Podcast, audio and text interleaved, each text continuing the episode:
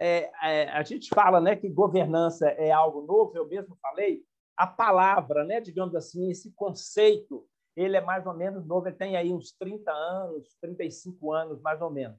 Mas, ao fim e ao cabo, é, quando a gente pensa no mercado, né, nas atividades econômicas em que a gente vive, o chamado mercado, às vezes até com M maiúsculo, né, como se fosse aí o Deus mercado, é, esse próprio mercado, esse conjunto de atividades econômicas, é, há uma série de estruturas que aí são de longa data que fazem, na verdade, né, uma governança desse mercado. Nós estamos falando exatamente aí das empresas, dos, dos diversos mercados dentro do mercado maior, né? as redes, redes, é, redes e associações, né?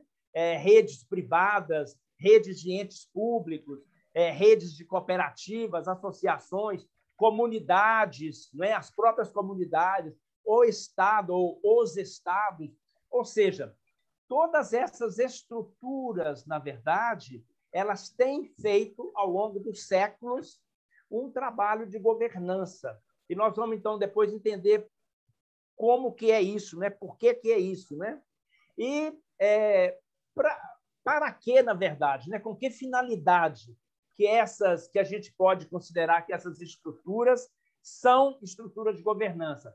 Porque o objetivo delas é aumentar a confiança das pessoas no sistema, no próprio mercado. As empresas, por exemplo, né? quando você compra algo numa empresa, não é?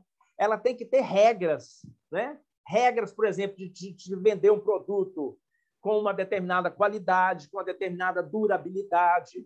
É uma regra que é tudo bem que é mais recente, mas já existe há muito tempo. Se o produto tiver com defeito, você pode devolver, pegar o dinheiro de volta ou pegar outro produto.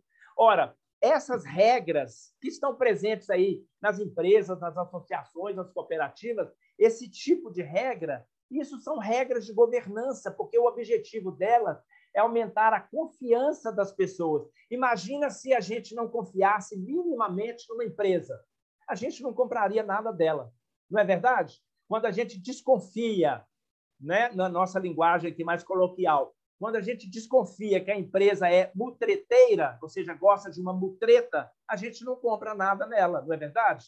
O que é que eu vou comprar, sendo que eu eh, tenho risco né, de não levar, de não receber, ou da coisa vir com defeito, por exemplo, eu não consegui trocar. Então, as regras presentes né, nas empresas, nas associações, nos mercados, o objetivo delas, primeiro deles, é aumentar a confiança das pessoas né, em todo o sistema no chamado mercado. Um outro objetivo é reduzir os custos das transações. Por exemplo, se a cada vez que eu tiver problema como empresa, eu tiver que entrar na justiça contra ela, imagina a dor de cabeça custo aqui não só custo financeiro, mas custo de tempo, desgaste. Né? Então, essas regras também, elas objetivam reduzir esses custos, ou seja, vamos resolver logo as coisas. Se temos um problema, vamos resolver. Nós temos regras para resolver esses problemas a contento.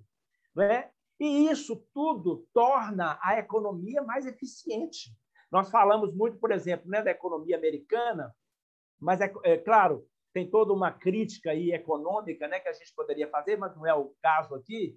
É, mas é uma economia que tem seus milhares de problemas também, mas é uma economia muito ágil, ela funciona bastante bem. Essas trocas, né, a Europa também, de modo geral, são mais rápidas, não tem muita discussão, ou seja, esses custos transacionais aqui são muito baixos, né?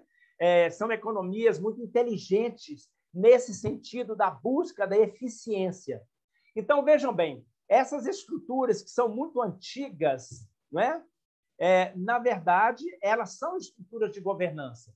Então, isso é importante porque, então, governança já está presente aí conosco há muitos e muitos, há séculos. Né? Só que o nome, né, a expressão, se tornou mais popular nas, nas últimas décadas. Né?